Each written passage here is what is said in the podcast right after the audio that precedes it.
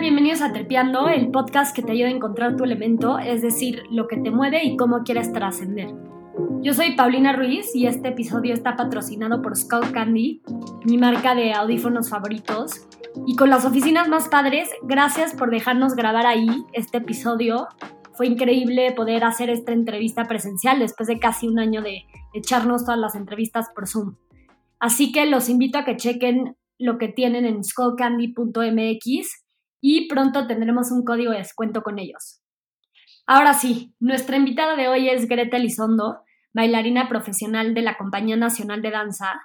Greta desde el 2015 ha bailado como solista, esto quiere decir que le tocan interpretar los papeles más importantes y ha estado en teatros como Bellas Artes y el Auditorio Nacional. En estos últimos años, Greta también ha explorado otros ámbitos del arte como la actuación y la escritura, Recientemente participó en una película que se llama El Rey de todo el mundo, dirigida y escrita por Carlos Saura, y escribió su libro La vida es tu escenario, del cual platicamos muchísimo hoy. En este episodio, Greta nos comparte las lecciones de vida que el ballet le ha dado. Lo interesante es que las virtudes necesarias para sobresalir en esta profesión son las mismas que se requieren para destacar en otros ámbitos y para lograr grandes proyectos y sueños. Así que, más allá de si eres un apasionado del ballet o no, es muy relevante lo que nos platica, lo que puedes aprender en esta conversación.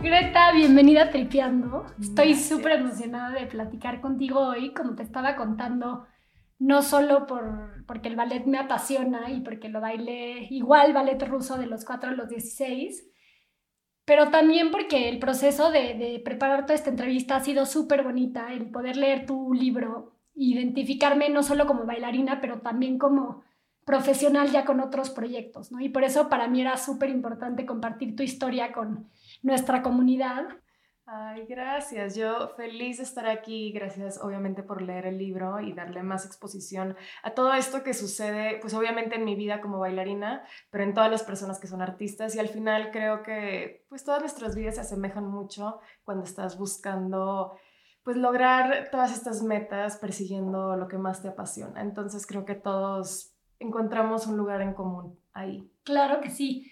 Claro que sí. ¿Y por qué no arrancamos platicando? Para ti, ¿qué es el baile? O sea, ¿qué sientes cuando bailas y qué significa el bailar? Mm. Sabes que creo que ha ido cambiando mucho durante todos los años. O sea, de chiquita para mí bailar era la única manera en la que podía vivir. Era ballet, era todo en mi vida. Y, ese enfoque duró por muchísimos años, que fue justamente lo que me ayudó a seguir con este motor, a, a entrenarme, a perseguir una carrera profesional pero en los últimos años creo que ha ido evolucionando a un lugar que incluso me gusta más porque creo que ya llega como a esa conexión realmente de tu alma, de lo que tú eres con la danza y, y con la música. Es como una conexión que antes no sentía porque antes de niña o más joven para mí era como Bailar es igual a estar en el escenario, ir a clases de ballet, ir a mis ensayos, el tutú, todo lo que involucraba alrededor la danza, ¿no? Claro. Y ahora para mí bailar es realmente conectar con algo que, que por lo general en la vida es difícil conectar y yo solamente conecto por medio del arte. O sea, si yo veo una pintura, sí me emociona grandemente y siento cosas como muy, muy bonitas y muy profundas dentro de mí. Y al momento de bailar es como, es difícil de explicar, pero es como poder sacar todo eso que yo a veces consumo, pero podérselo dar a las personas al mismo tiempo que yo lo estoy sintiendo y creo que eso es, es maravilloso. Pero cuando analizas tu, tu carrera para atrás, ¿cuáles dirías que han sido esos, esas decisiones críticas y esos momentos em, más importantes ¿no? Como, como el concepto de Steve Jobs de es que se trata de conectar los puntos. O sea, para ti, ¿cuáles son esos puntos que, hmm. que te llevan a donde estás hoy parada? Pues definitivamente creo que de niña hubo muchos puntos muy seguidos que, que me hicieron que pueda, que pueda estar ahorita donde estoy, ya que pues esta carrera tienes que empezar de muy, muy joven, o sea, de niña tienes que empezar y decidirlo. Entonces, creo que uno de esos momentos fue cuando decidí que quería ser bailarina pero de ahí a cuando me enfrenté con la realidad, que era el ballet, que eso fue por ahí de los 12 años que, que fui a un concurso al cual no me quedé, no gané ninguna medalla, nada, y ahí me di cuenta que iba a ser difícil, que como yo bailaba y lo que yo bailaba bonito y mis maestros les gustaba como bailaban, no era suficiente, y entonces ahí fue como un momento donde dije, ¿quieres seguir? ¿Vas a seguir con esto? Porque es muy complicado. Y a los 12 años dije, claro que sí, tengo que seguir. De ahí cuando me fui a Estados Unidos y esos tres años, o sea, fueron increíbles, pero también muy difíciles, porque también ahí me di cuenta lo que era la vida real como bailarina, las muchísimas horas de trabajo, o sea, mi cuerpo, me acuerdo que ni siquiera podía llegar al final de la clase intentando echarle ganas porque ya mi cuerpo no daba, o sea, no respondía. Y así estuve por los primeros seis, ocho meses que mi cuerpo sentía que no, no daba la resistencia. Pero entonces seguir en ese momento, entre los 15 y 18, creo que fue algo súper importante porque hubo momentos ahí muy decisivos donde ya decía esto es demasiado, obviamente también como la presión de amigos eh, de vuelta en casa, que era como ya mejor regrésate y estate en prepa, eh, viendo a tus amigos, teniendo una vida normal, en ese momento obviamente sí me pesaba. Entonces yo creo que por ahí, y bueno, ya finalmente en la compañía creo que hubo varios momentos que fueron decisivos para para que me dieran más oportunidades, para poder subir de categoría, de esos momentos que tienes que decir que sí, no importa que, ¿quién se sabe este papel? Yo.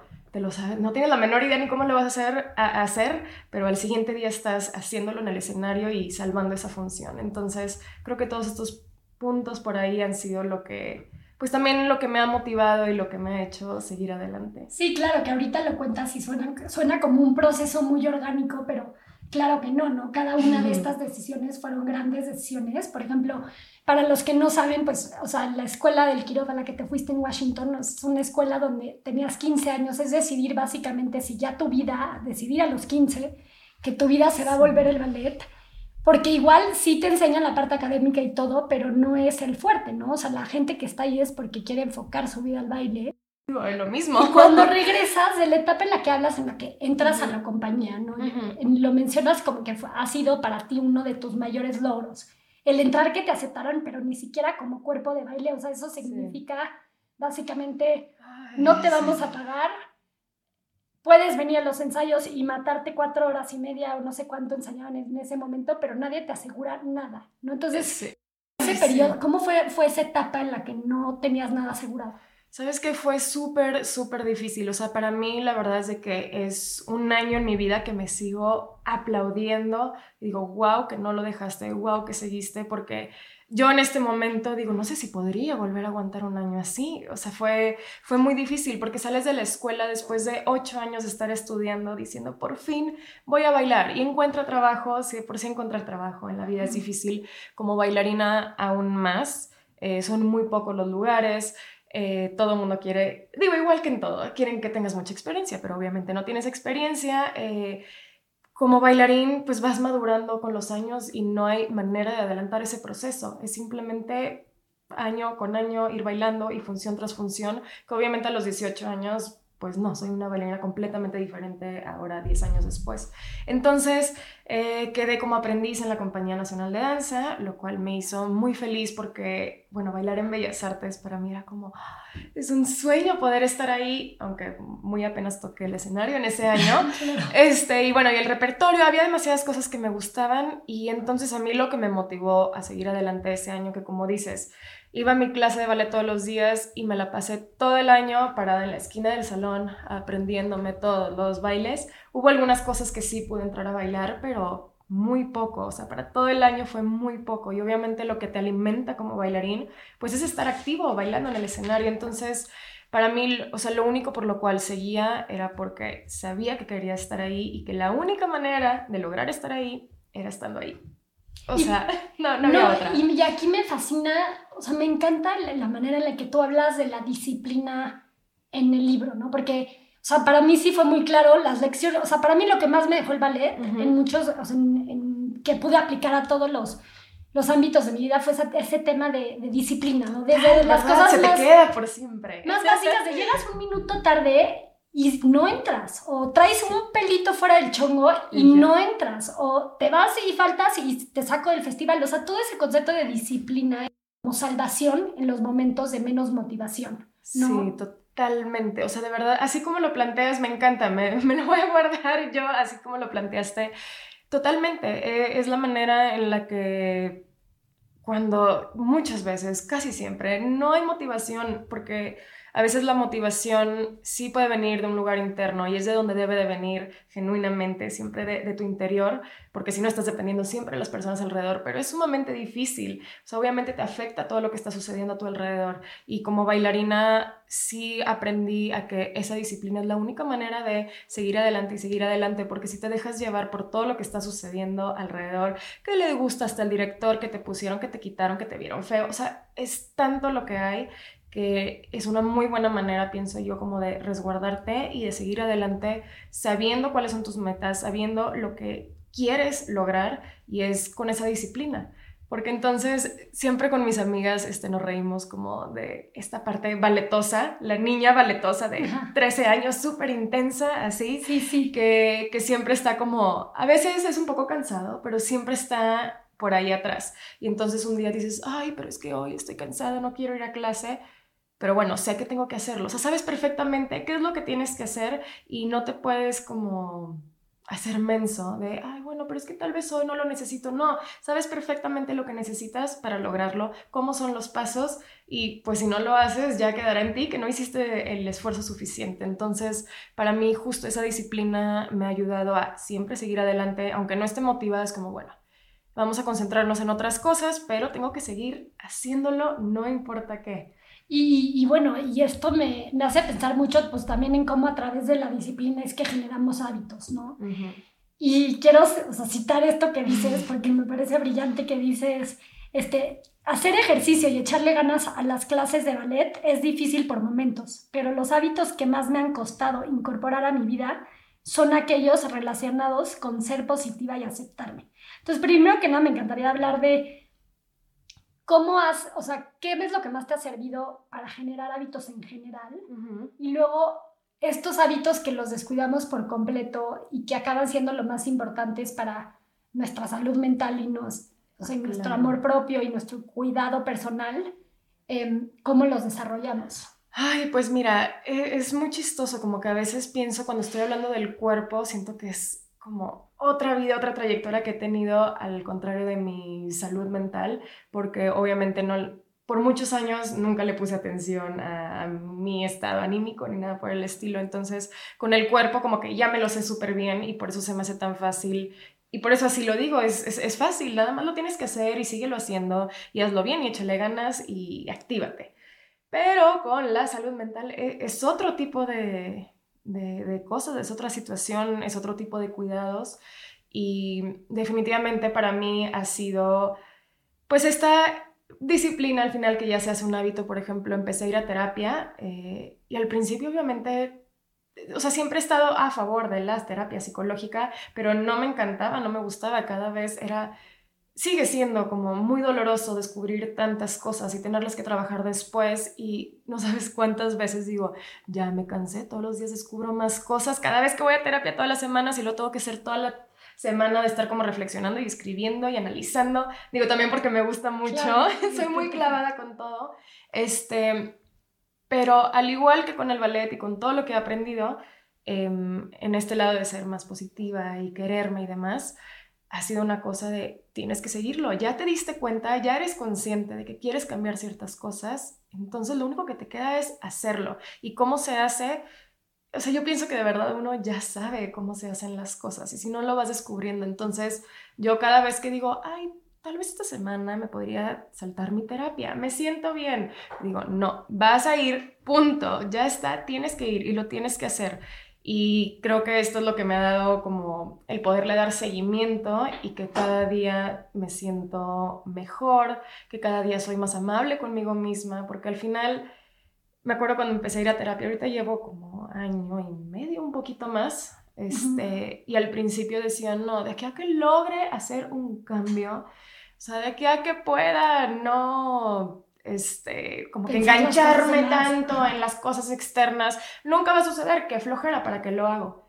Y ahí era como, no, ¿te acuerdas cuando no podías levantar la pierna? ¿Cuánto tiempo te costó? Y, y sí, dije, X, con paciencia, todos los días dando un poquito más y de repente se va juntando y, y a mí se me hace maravilloso eso, como cada día le das una, un poquito y al final se va juntando porque el tiempo pasa y el tiempo es de las cosas más increíbles que existen porque te da perspectiva, te da fuerza, te da todo si de verdad cada día lo utilizas de una buena manera. ¿Y hubo una razón específica por la que entras a terapia o fue...? Sí, bueno, sí, no este fue momento de relaciones, dramas.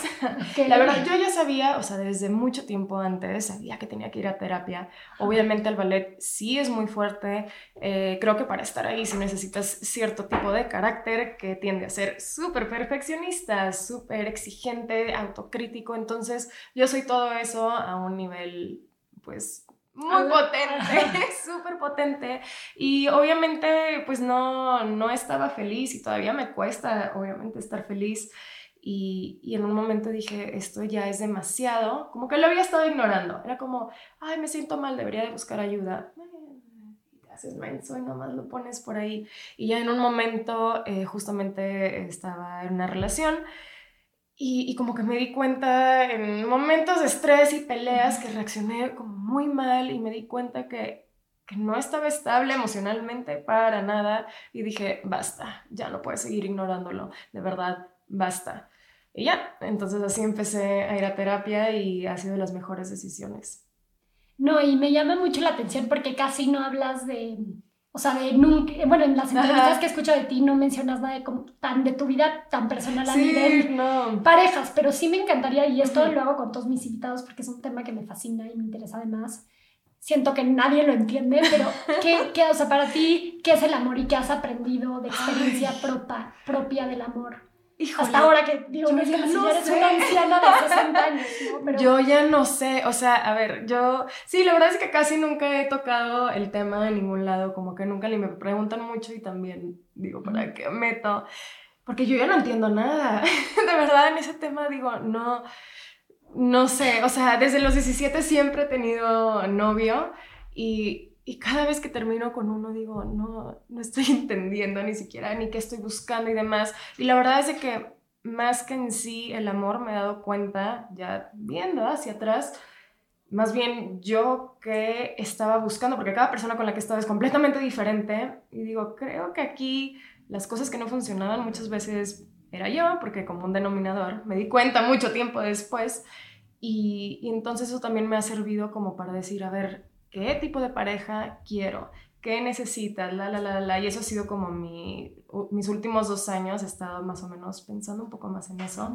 En cuanto al amor, no sé, es raro, porque puedo ser como muy romántica en el sentido, no sé, por ejemplo, me encantan las novelas eh, románticas, los ballets, entre más drama mejor, pero siempre el romance en ese tipo de historias siempre tiene su lado como... enfermizo. Enfermizo. Y trágico. Y trágico, nostálgico, dramático, o sea, como todo lo loco y digo, ok, eso no pueden ser mis relaciones, porque de alguna manera sí ha habido momentos donde se hacen así y no está bien, no es sano. Entonces, por un lado, Em, también a veces soy muy negativa con el amor, como que no entiendo bien qué es. Yo no tengo esta idea de es el amor de mi vida y por esa persona voy a hacer todo. No sé, nunca lo he sentido así y siento que de verdad es mi personalidad. A veces me dicen, no, es que nunca has estado enamorada. Y yo, no, creo que sí he estado enamorada, simplemente mi personalidad. Puedo ser muy fría, que es la misma frialdad que a veces encuentro en el ballet, que es como, tengo el pie roto, voy a bailar, no importa qué, me quieren quitar del elenco, yo lo voy a hacer. O sea, es como una cosa de, de enfocarme en lo que es y en lo que está sucediendo ahorita y punto. Entonces, como que a veces no me dejo irme tanto en las nubes, en ese romance y... Justo te iba a preguntar sobre eso, o sea, ¿cómo tus... O sea, no tus errores, pero lo que has descubierto de tu personalidad, ¿no? Como esto que, que lo ves tú como una super fortaleza de que bajo presión vas a responder súper bien. Sí. Y por, por otro lado, igual como algo que sí te gusta trabajar, pero todo el, todo el tema de lo perfeccionista que eres, o sea, ¿cómo se ha reflejado en tus relaciones de pareja? Mm, ¿Sabes qué? Es chistoso porque, o sea, pensarías, yo pensaría que, que, sería como esta búsqueda de aprobación constante por la otra persona, porque eso al final es lo que en el ballet sucede y es bien pesado, porque en cuanto llega el, el director estás como bailando y viendo a ver si te está viendo bonito o no, pero no, de hecho lo que me ha pasado y, y, que ahorita ya voy mejorando bastante en mis relaciones es que no importa qué, yo puedo seguir adelante. No importa qué, Greta puede con todo, puedo resolver todo y como lo he vivido con mi cuerpo, es me duele, no me importa, yo puedo, puedo más, puedo más, puedo más. Y las relaciones es dejar ir, en muchos momentos es dejar ir y soltar. Y, y he sido como muy, muy aferrada hasta que ya no se pueda más. Y, y ese hasta que ya no se pueda más, pues ha terminado por lastimarme muchísimo, por, por hacerme estar mucho más tiempo del debido en una relación. Entonces, justo mi propósito desde hace como dos años ha sido, deja ir cuando ya no funciona, ya te diste cuenta que no está funcionando, hiciste lo posible, los dos hicieron lo posible y no da para más, adiós. Y eso para mí es como, que Me tengo que quedar de brazos cruzados y no hacer nada más. Porque soy esa persona que no importa qué pienso, que todo se puede arreglar, todo se puede hacer. Y tal vez sí, pero pues en las relaciones tampoco se trata de eso y también la vida te da, te da pequeñas cosas y, y, relaciones que no tienen que durar tanto para que aprendas cosas, para que vives, para que te entiendas, etc. Sí, y sobre todo lo que dices que es más lo que aprendes de ti, ¿no? Que lo que acaba pasando en una Sí, totalmente. Y eso también se me hizo padrísimo del libro, ¿no? Que todo, todas tus vivencias dentro del ballet se vuelven eso, o sea, que aprendiste, cómo te conociste mejor, o sea, el tema de autoconocimiento. Sí. Y, y me lleva a querer hablar de esto, ¿no? Como toda tu energía y tu vida se vuelve una sola actividad. Pues obviamente llega este momento de casi casi una crisis de identidad, porque dices, ¿qué soy sin el ballet? ¿No? A mí por lo menos en esa parte me identifiqué demasiado, por ejemplo, con mi última relación, que, que, llegó un punto donde yo dije, no, es que ¿quién soy sin él? Sí. No, porque me di cuenta que toda mi energía estaba, y así con todo, porque puede ser una persona, puede ser una actividad. Ha sido difícil. Pues mira, justamente en cuanto a relaciones, yo soy la típica también, porque soy así de a todo, con toda la energía, que miles de viajes me perdí con mis amigas porque no quiero estar con mi novio a todo siempre ha sido prioridad a mi novio, lo cual está, está muy bien, pero justamente se queda súper desbalanceado. Y conforme han ido pasando los años y los hombres, ha sido esta cosa de alto, las personas que realmente tengo que cuidar sin importar quién está como pareja, son mi familia y mis amistades, o sea, ellos de verdad están ahí siempre. Entonces, lo que hice ahora en la pandemia, eh, que justo al principio terminé una relación y dije, no, basta, no, no, me quiero volver a desbalancear tanto, o sea, obviamente hay que darle su tiempo a todos lo más que se pueda. Entonces, eh, con una de estas Polaroids, a todos mis amigos, así mis más íntimos amigos, a todos les tomé foto, los puse sin un corcho en la cocina y dije, aquí están. Todas estas personas, siempre que me sienta triste, este, ahorita ya llevo un rato soltera también porque siempre he estado en relaciones y se me hacía muy difícil estar sola y no como que depositar toda mi, todo en alguien. Entonces siempre es ir a, a ese corcho y decir, ok, todas estas personas están ahí conmigo y yo estoy para ellas y hay que hacer ese esfuerzo. Entonces, bueno, eso por un lado. Eh, y justo ahora con la pandemia, bueno, y escribiendo el libro, obviamente ya en ese momento empecé a procesar muchas cosas, pero ahora con la pandemia, el de la nada dejar de bailar, me sentía completamente inútil porque aparte de dejar de bailar no tenía ningún solo proyecto a la par, nada sucediendo y era como, ¿qué? O sea, si, si no estoy bailando, ¿quién soy? Para mí es Greta Ballet.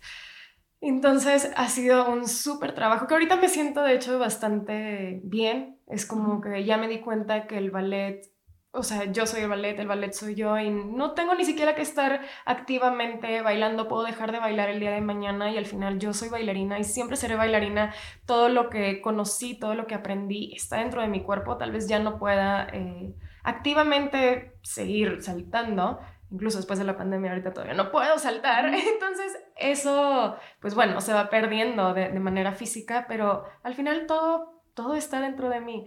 Eso ha sido a mí como como una cosa que me ha dado muchísima paz, porque digo, ok, ya con eso, que, que soy yo la, la danza, la danza la traigo por siempre, ya puedo explorar Greta quién es realmente, sin nada más estas etiquetas externas, ¿no? Claro.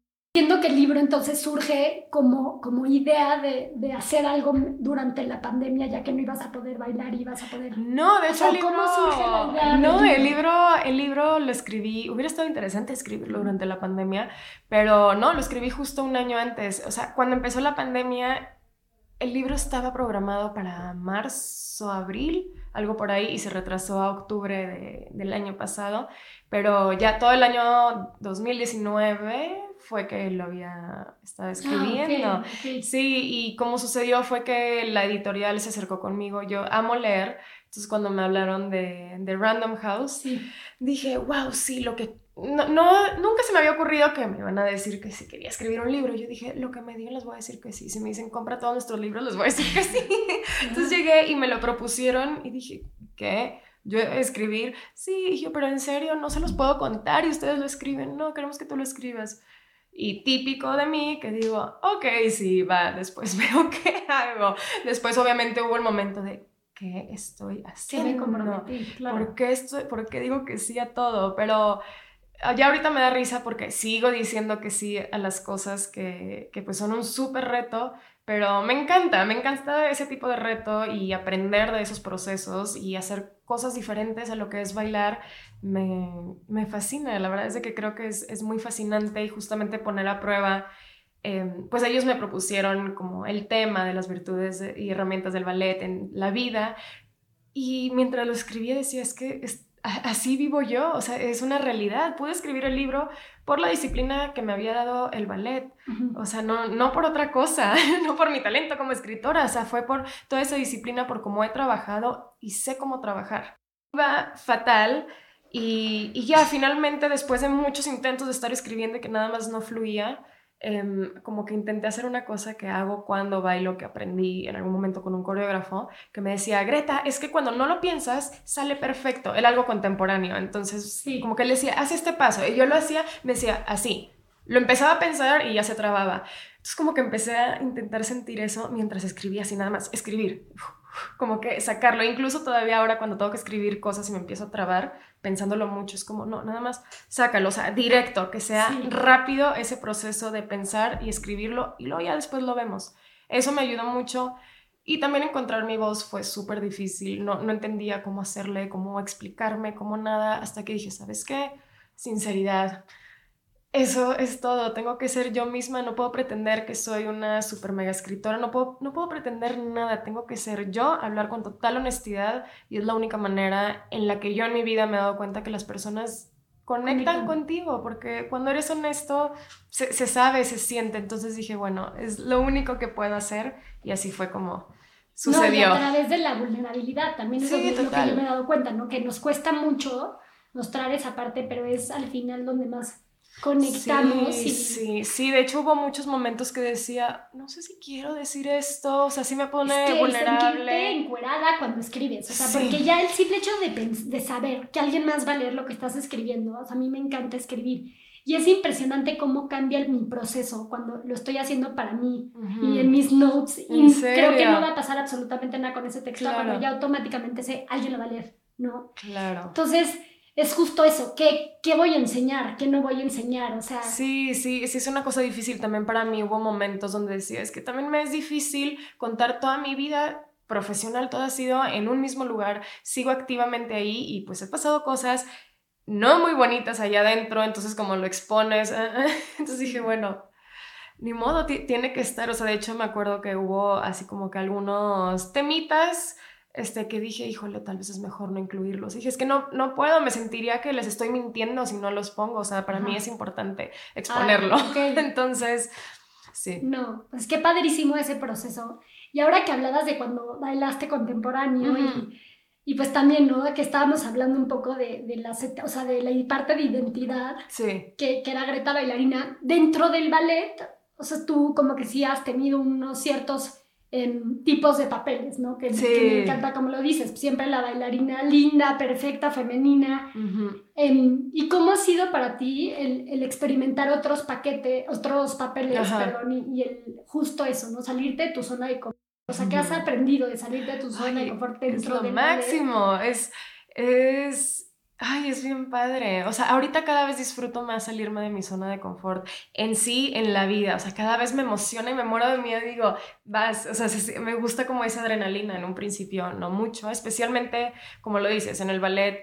Eh, siempre he sido pues sí, o sea, como que por look, por como bailo, soy como muy suavecita, entonces siempre es Greta en Princesa Aurora, Princesa quién sabe qué, que son papeles divinos, hermosos, pero que, que, digo, es que no solamente soy eso, es como ya me están encasillando y yo misma también, porque tampoco estaba haciendo algo por salirme de eso, solamente me quejaba, es que yo no quiero ser princesa, quiero hacer algo más, pero no estaba haciendo nada más por ello.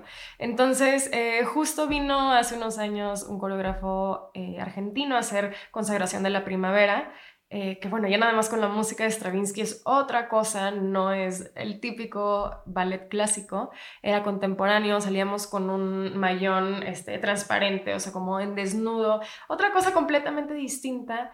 Y quedé en el elenco como de cuerpo de baile y finalmente un día me dijo, Greta, apréndete eh, la elegida, se llamaba, el principal. Y yo, ok, y después dije, ¿qué? Pero ahí yo, ah, sí, ok, como si nada. Y después dije, ¿qué?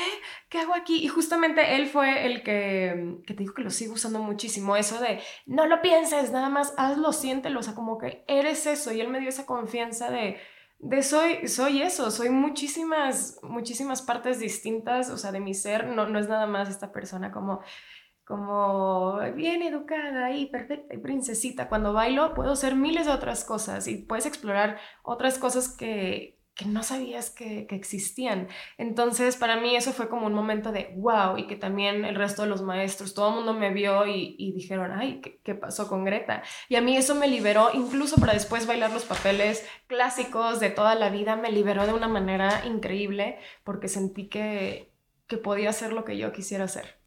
No, y esta parte que siempre demuestras mucha seguridad y que tienes control de la situación, por más que por adentro te estés muriendo de miedo. Sí. No, pero que es importantísimo en el ballet y en la vida. ¿no? ¿Qué, ¿Qué, tácticas? O sea, lo mejor y es una, cosa, lo dices, sí, claro que es una cualidad, pero ahora que lo concientizas más, o sea, ¿cómo es ese proceso en el que o sea, ¿cómo funciona? ¿no? Alguien que no lo hace, ¿cómo lo puede empezar a aplicar en su vida? ¿no? Pues mira, yo, yo lo empecé a usar eh, con todas estas analogías, que por eso luego se me hace muy chistoso que escribí este libro y sucedió así, porque de niña siempre mi mamá, como para darme ciertas lecciones, enseñanzas, siempre usaba analogías del ballet.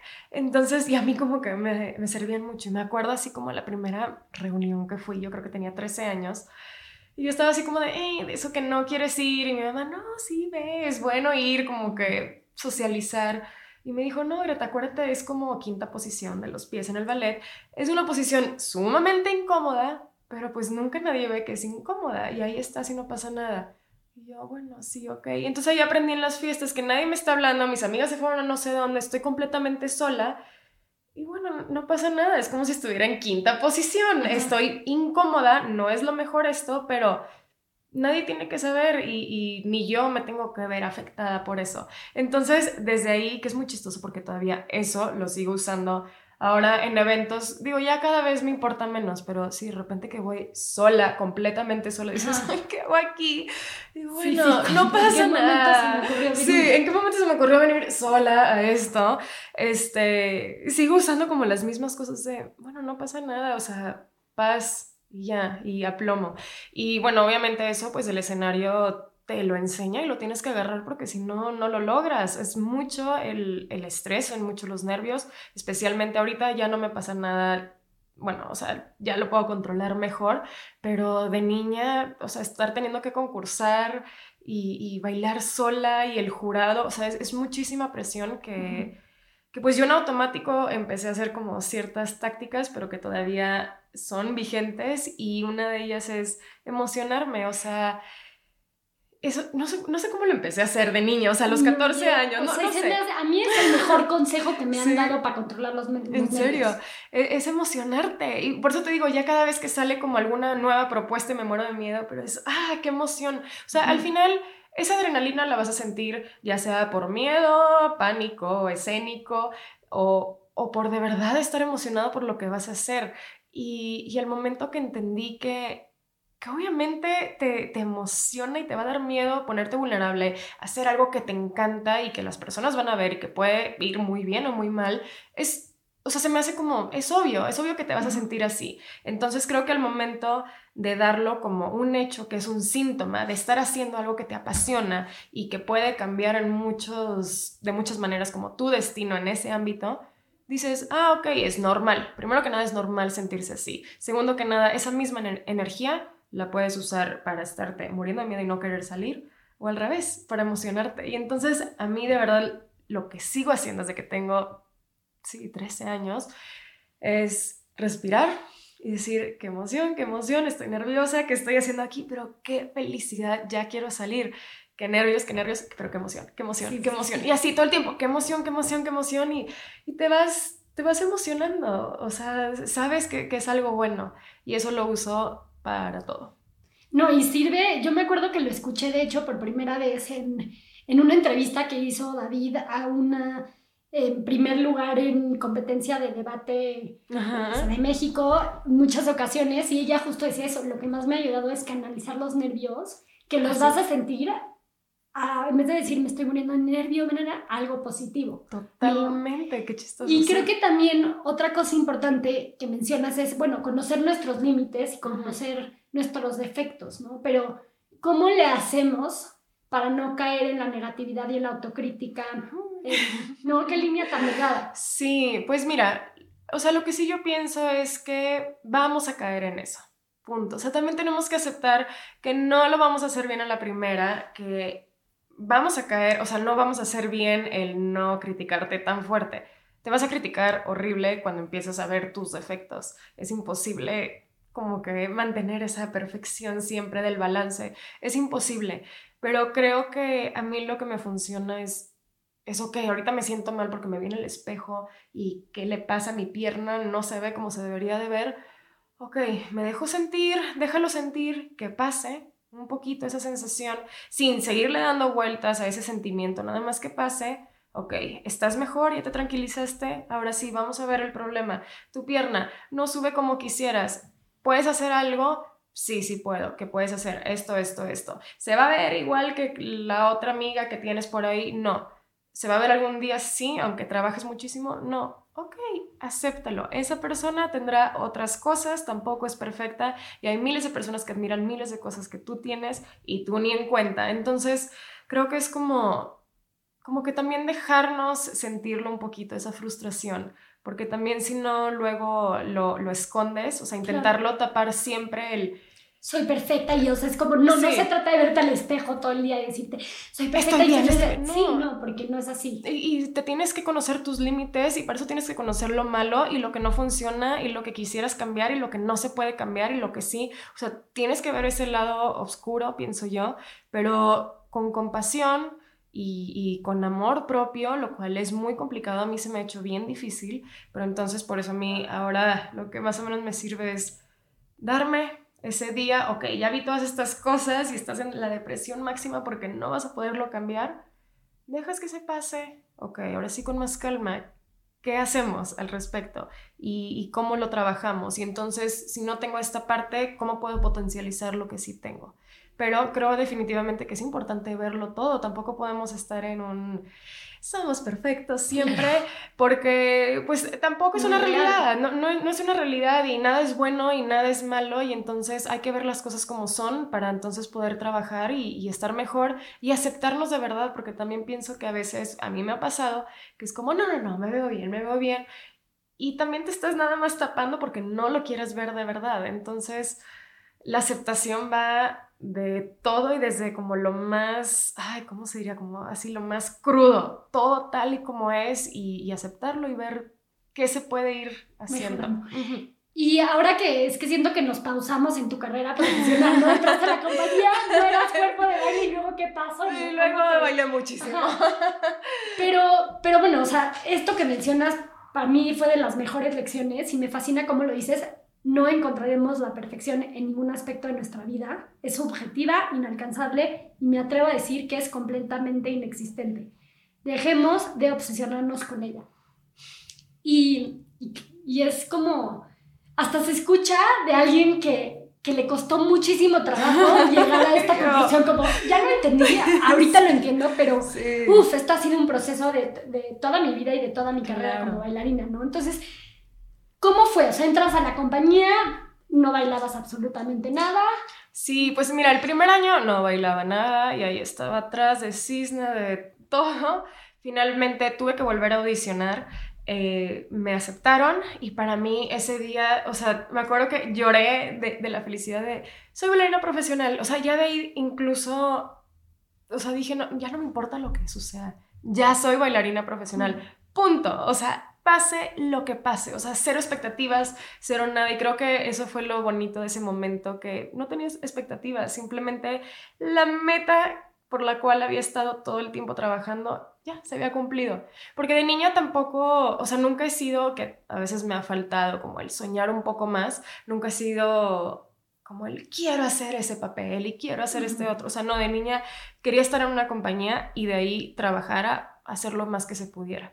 O sea, ahorita de hecho ya tengo como más cosas, obviamente, por ya mi trayectoria. Sí, te permite soñar más. Sí, me permito más de quisiera hacer este rol y quisiera hacer esto, pero antes nada. Entonces, eh, bueno, me aceptaron, estuve un año de cuerpo de baile, era muy mala en el cuerpo de baile, muy mala. O sea, no, no sé qué pasaba que si me decían atrás de alguien y yo estaba así. Entonces, no, no, no funcionaba, pero lo bueno es de que llegó una directora que este, me apoyó muchísimo y al siguiente año, o sea, estuve un año de cuerpo de baile y ese mismo año me subieron a Corifeo.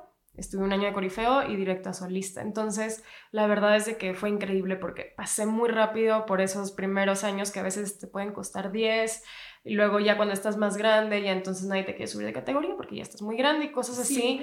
Y el solista digo, me acuerdo que cada categoría yo decía, es que necesito que me dejen de subir porque todavía no siento ni siquiera que he podido completar mi trabajo bien. Eh, como corifeo o como cuerpo de baile y ya me están subiendo, o sea, me acuerdo de solista, dije, ahora tengo que ser una solista, o sea, solista es, sí. o sea, es puedes bailar principales o de solistas aquí y en China y entonces tengo que tener cierto nivel y yo decía, es que todavía no, todavía no estoy, pero bueno, estás en ese, ¿qué vas a hacer? Ir a decir, ah, no, no, no. no, pues ni modo, a trabajar y voy a ser una solista respetable en todo el mundo, ¿sabes? Pero obviamente... Bueno, ya hablemos ya de tu película. ¿no? de hablar de ese tema, ¿no? Porque sí. ahora que te escucho como... O sea, el poder experimentar el escenario y la cámara y todo, e, toda esta emoción y adrenalina sí. desde un ámbito totalmente nuevo y diferente. Ay, sí. ¿Qué, ¿Cómo fue esa Pues mira, la, la actuación las oportunidades en mi vida llegan de una manera muy chistosa siempre. O sea, como que nunca llegan en un orden. O sea, yo soy súper fiel a los procesos y tienes que empezar desde el principio, desde el cuerpo de baile. Siempre sucede todo al revés. Entonces yo ya había pensado desde hace muchos años, me, o sea, me encanta el cine y había pensado ya en actuar y, y, decía, me voy a meter a clases, me voy a meter a clases, pero eso que nunca haces. Y entonces un día me llaman para esta película El Rey de todo el Mundo con Carlos Saura. Carlos Saura que todas sus películas pues son sumamente artísticas, le encanta la danza. Y entonces yo dije, ah, ok, fui con Carlos, lo, lo conocí y le dije, bueno, es, es un papel supongo que o sea, la bailarina, yo pensaba, voy a ser la doble de la actriz, y nada más se reía, no, pero tengo que hablar. y nada más se rió y me dijo, te mando el, el, el, guion. Y yo, ah, ok. Y me dijo, pero todos los grandes bailarines pueden actuar. Y dije, ok, ¿de qué estás hablando? Entonces leí el guion y resulta que era pues de los papeles más este, importantes en la película. Y yo así, ¿qué es esto? Entré en pánico, pero obviamente pues dije que sí, ¿cómo voy a decir que no a una oportunidad de sí, algo que ya quería explorar? Y dije, bueno, esto nos va a servir para saber si me gusta o no. eh, me dieron permiso en la compañía, me fui siete semanas a Guadalajara este, a, rodar esto. sí, y estuvo increíble, la verdad me fascinó, me, me encantó. Una de las cosas que también, digo, ya a un nivel como emocional, personal, me acuerdo antes de mi primera escena, estaba obviamente súper nerviosa y atrás de mí estaba como este estrés que está siempre presente en el ballet, que decía, ay, es que si no les gusta, van a poner a alguien más. Porque en el ballet, de verdad, a menos que ya sea función, dices, ok, aquí estoy. Te puede relajar el único segundo. El único segundo, pero si no, sí es bien pesado porque estás ensayando tres semanas y a la cuarta semana dicen, ay, no, ya no nos gustaste, pongan a alguien más. O sea, eres completamente, te, te cambian. Y acá en ese momento dije, alto, no hay nadie más para mi papel. Y dije, tienen que hacer, o sea, ni modo, tenemos que trabajar todos juntos a que salga bien. Y a mí eso dije, uff, qué paz. A comparación del ballet, pero ya estando ahí, la verdad es que lo sentí muy parecido a, a bailar, o sea, la adrenalina, el momento de, de dar todo en ese preciso momento de acción me fascinó. Y una parte de mí dije, no, no quería que me gustara porque quería dejar ya eso por el lado como una experiencia, qué bonito, pero amo bailar. Y la verdad es de que me, me fascinó, me encantó, me encantó aprenderme las líneas, ensayar y, y todo ese proceso lo disfruté muchísimo. ¿Y planeas, o sea, planeas seguir indagando en el tema de la actuación? Em, sí, la verdad es de que sí me gustaría, o sea, como que siento una parte de mí digo, no, ya mejor ni le muevas y así nos concentramos al ballet. Pero mm, sé que algún día me arrepentiría si no sigo viendo si hay oportunidades, ya que me gustó, ya que recibí este dijo todavía no ha salido la película, no sé qué pase ahí, pero ya estando ahí este, con Carlos y este, los actores alrededor, este, recibí un, o sea, buenos comentarios, entonces digo, bueno, no, no hay que cerrar puertas, hay que ver qué sucede y estoy abierta a que suceda lo que tenga que suceder. ¿Qué sigue en tu carrera profesional, o sea, de ballet ahorita? Em, empezar a bailar otra vez. Em, llevamos año y medio sin funciones, supuestamente ya tenemos funciones como en dos semanas, a ver si sucede. Em, estoy emocionada también durante este tiempo, creo que sí han cambiado muchas cosas dentro de mí, eh, la perspectiva de la danza ha cambiado muchísimo de, mi cuerpo, de cómo quiero estar ahí, de cómo me quiero sentir, de mi propia identificación con, el ballet. Y bueno, hace rato me preguntabas que si ha habido momentos donde digo, ya lo quiero dejar. Hace, justo antes de empezar la pandemia, yo pienso que la pandemia me salvó y me dio más tiempo porque ya no podía más. O sea, ya estaba en un momento que dije, no puedo seguir bailando, ya no puedo estar aquí, ya no quiero muchas este, diferentes eh, razones, pero más que nada no, no estaba bailando lo que quería bailar, me estaba frustrando muchísimo. Entonces la pandemia fue un súper momento para mí, para descansar, o sea, al final 20 años de estar de lunes a sábado ensayando y, y, con tantas metas y tengo función y la comida y la dieta y esto y el otro, que fue un descanso muy bueno, creo que para mí me llenó de energía y entonces por ahora quiero quiero disfrutar, no sé realmente qué pase, o sea, yo digo, puede ser que sí siga bailando los siguientes 10 años y siga en mi carrera aquí, o que decida, porque también me llama irme a una compañía más pequeña en otro lado, no clásica, o irme por otros rumbos completamente diferentes, explorar, hacer maestría. Estoy, de verdad, ya ahorita estoy, no, o sea, no tengo miedo de dejar de bailar porque sé que el ballet me va a acompañar de por vida, que voy a seguir bailando y que si en ese momento se decide eso es porque es lo que creo que es importante y verdadero para mí. Pero por ahora lo que sí es que quiero disfrutar cada día de, estar ahí, de poder ir al salón, de poder saltar y aunque esté cansada y a veces lo odiemos estando ahí, pero acordarme que, que no es por siempre y que así como lo vivimos en esta pandemia, las cosas cambian de un día para otro tal vez para mí vuelvan a cambiar este, hacia otros rumbos, entonces no me quiero arrepentir de nada y para eso creo que tengo que disfrutar cada cosa que haga ahí adentro. No, y ahora que hablabas de justo cómo te sentías antes de la pandemia, o sea, la parte del equilibrio, del balance.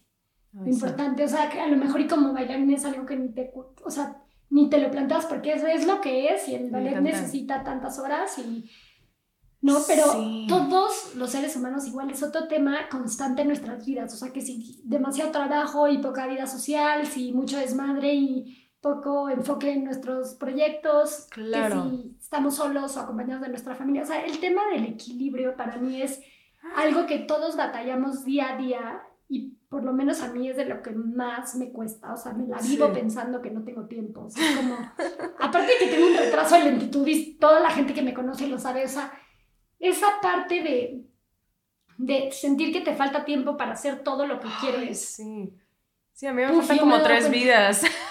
Exacto. Pero sí te entiendo. ¿Sabes qué a mí me ha servido pensar? Porque yo también antes buscaba como el equilibrio perfecto, o sea, de las mismas horas dedicado a todo. Y luego dije, a ver, no existe, volvemos, o sea, al final buscar este equilibrio es estar buscando una perfección de equilibrio y todo se vuelve lo mismo, perfección. Entonces, lo que a mí me ha funcionado también es verlo como pues como eh, los técnicos de, audio, de sonido, que ya ves que pues tienes todos los instrumentos o diferentes, no sé realmente qué es lo que usan, pero hay momentos donde le tienes que bajar a uno, le tienes que subir al otro, luego ya se nivelan y de esta manera se va escuchando mejor y, y si lo piensas que así es tu vida, creo que tiene más sentido que mantener un balance y un equilibrio perfecto, porque eso es imposible y hay veces, o sea, yo lo veo eh, en mí misma con el ballet, que digo, si estoy preparando un ballet principal, ni modo, lo tengo que subir y tengo que bajar un poco este tiempo y mi tiempo de descanso acá. Y mientras eso, ese desbalance no dure mucho tiempo, obviamente, porque si no, pues ya está completamente desbalanceado siempre, mientras tengas la conciencia de que eso tiene que retomar su nivel habitual más o menos dentro de un mismo parámetro y que otras cosas entonces después que descuidaste se tienen que subir un poco, creo que eso a mí me ha servido muchísimo y, cuando me empiezo a volver loca digo, a ver, esta semana tal vez no tienes tiempo para estar viendo el techo y pensando en la vida seis horas diarias, porque me encanta hacer eso. Pero en dos semanas vas a tener ahorita esto es prioridad y tienes que meterle. Y creo que tiene más sentido ir es ser flexible al final.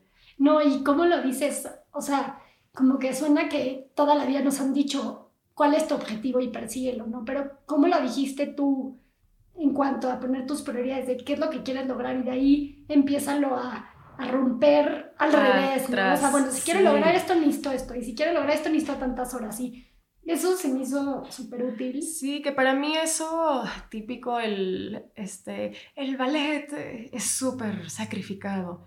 A mí esa expresión como que antes siempre decía, ah, sí, sí, tienes que sacrificar mucho.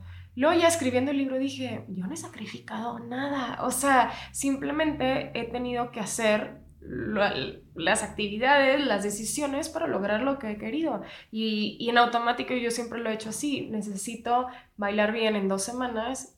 Todo para atrás, ¿qué es lo que tengo que hacer? Y entonces para mí decir, no, no voy a salir con mis amigos un viernes en la noche, no es un sacrificio para nada. Simplemente pues estoy haciendo, estoy siendo coherente con lo que quiero.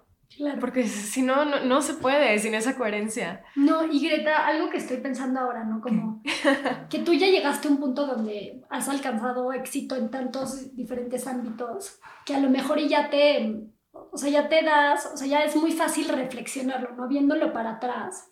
Eh, y eso pensaba cuando leía tu libro, como, sí, claro, todo hace sentido, y ya una vez que lo logras, ¿no? Pero mientras no lo has logrado y no has alcanzado eso, eh, y claro que tú dices, no, es que para mí no, no he alcanzado lo que quiero, porque tengo 25 mil otras metas y lo que sea, ¿no? Pero cuando ya mínimo llegas a un cierto nivel de, reconocimiento, siento que con el tiempo lo puedes ver más fácil. Sí, totalmente, totalmente. La verdad es de que, o sea, yo los primeros como de los 18 a los 25, yo creo, o sea, ahorita pienso en esos momentos y wow, tenía miles de metas ya logradas, miles de cosas, pero ni siquiera me acuerdo bien de, de, esas épocas. Me acuerdo lo que estaba bailando y cómo me sentía en cuanto a bailar, pero nada de lo que había alrededor.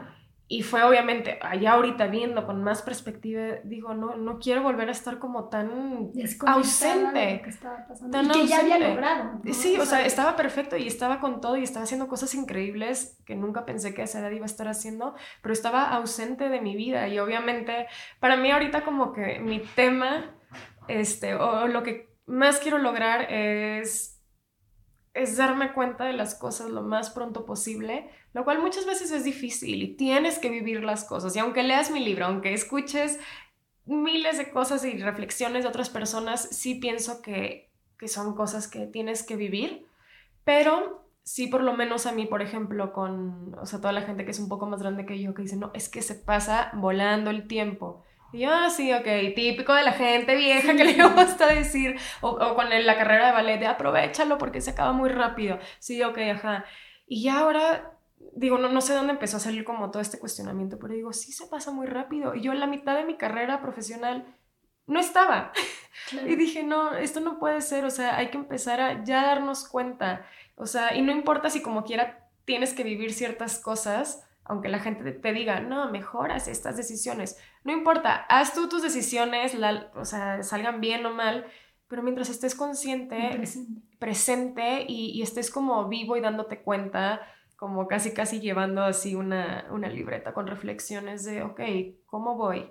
¿Qué está pasando? ¿Cómo me voy sintiendo? Si quiero esto, no quiero esto. O sea, creo que el estar constantemente preguntándose las cosas ayuda, porque obviamente no, no puedes, o sea, yo hace cuatro años no hubiera podido escribir este libro para nada, o sea, han sucedido muchas cosas y es con el tiempo y obviamente habiendo logrado tantas cosas y demás. Pero es como al final yo creo, o sea, mejorar la curva de aprendizaje. Exacto, es, es, mejorarla. O sea, número uno para mí es estar presente, concientizar para poder resolver lo más rápido que puedas lo que Totalmente, tienes que cambiar y, y, luego, o sea, sí disfrutar y mejorarlo para cada vez, o sea, sí. creo que ahí está la evolución. sí, sí, sí, que, que, que ese aprendizaje simplemente sea mejor, no que sea más rápido, no que lo acortes, no que todas las decisiones sean buenas, simplemente que tú estés ahí presente viéndolo.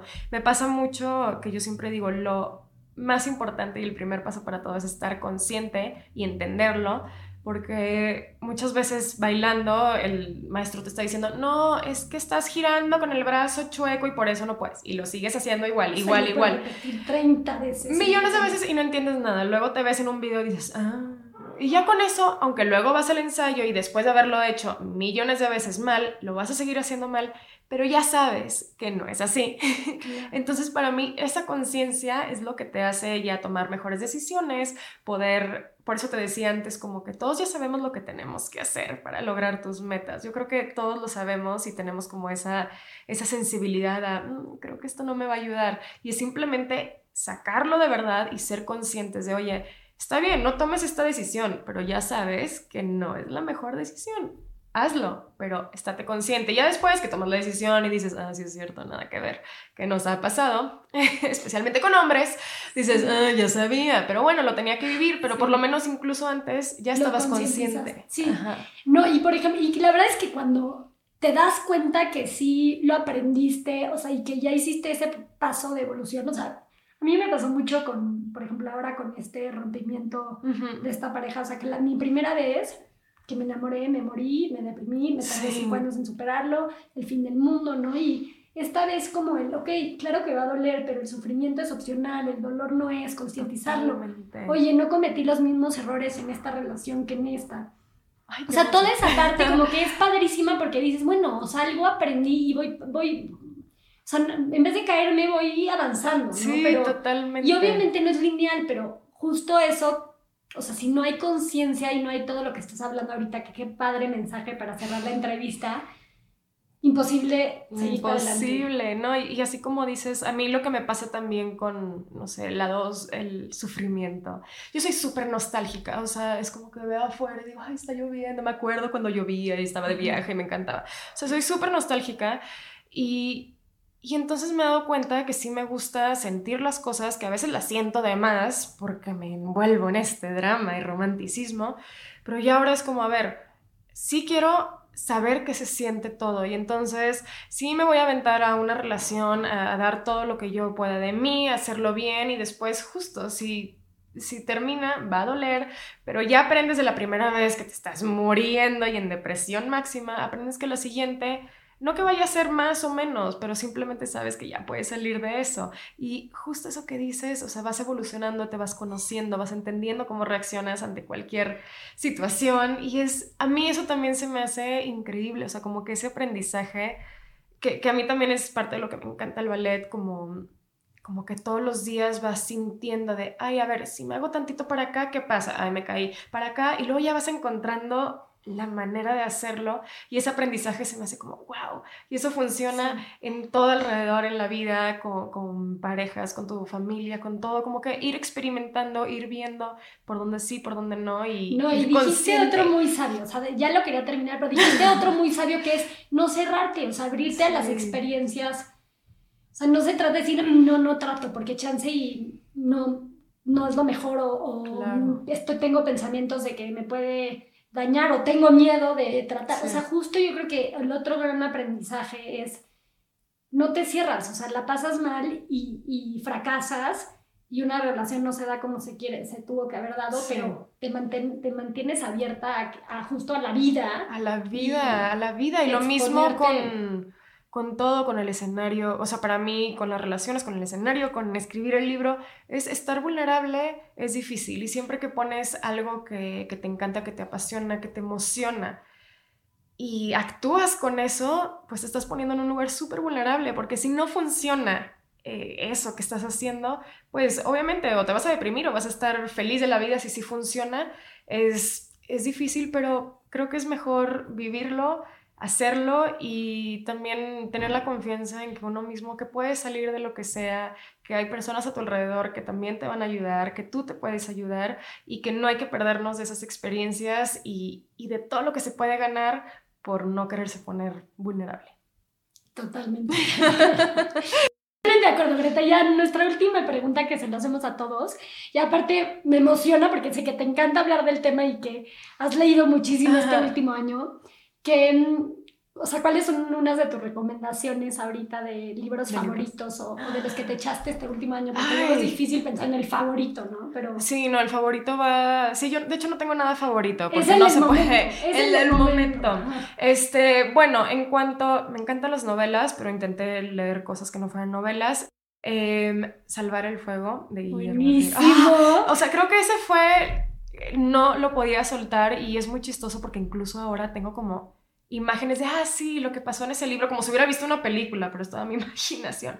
Buenísimo. Este, no, y la, y la, identificación con el ah. personaje de Marina. Sí, sí, sí, increíble. Arriaga también estuvo en el podcast. Ah, y hablamos sí, de este sí, libro, yo lo acababa de leer, imagínate, yo le quería preguntar todo. Sí sí, o sea, yo tengo ya la coreografía en mi cabeza de ese libro.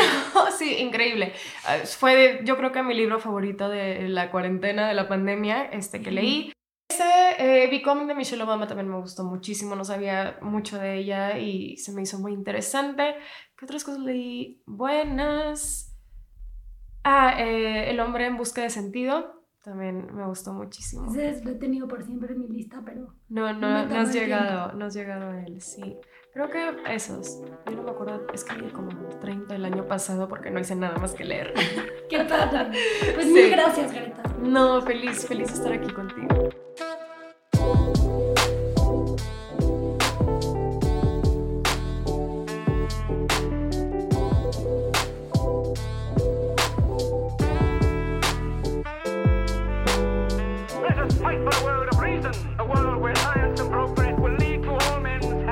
Crystallized imagination. I have my mind. The mind needs books like a sword needs a whetstone. Artificial intelligence could spell the end of the human race.